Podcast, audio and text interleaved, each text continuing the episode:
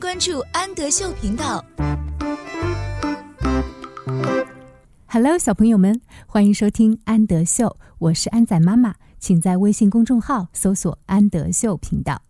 今天我们一起来阅读小饼干绘本故事系列的《Biscuit Visits the City》，Visits 参观，小饼干参观这座城市。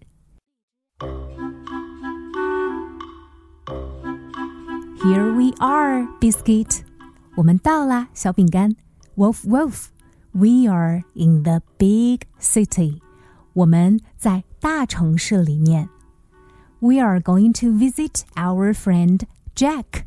我们将要去拜访我们的朋友 Jack. Wolf, wolf. Cuckoo. Stay with me, Biscuit. 和我待在一起，小饼干。 It's very busy in the big city. 大城市非常的繁忙。Very busy，非常繁忙。Wolf, wolf. There are lots of tall buildings. 有许多的高楼。In the big cities，在大城市里面。Biscuit，小饼干。Wolf, wolf.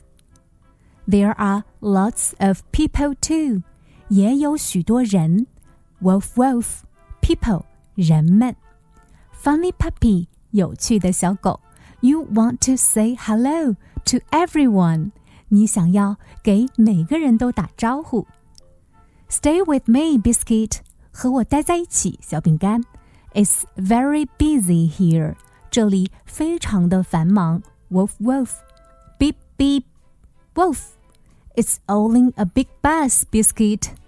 它只是一辆大公交车，biscuit bus 公交车。Wolf, wolf, you found the fountain. Fountain 喷泉，你找到了喷泉。Biscuit. There's so much to see. 有太多可以看见的东西了。In the big city，在大城市里面，Isn't there, biscuit？难道不是吗，小饼干？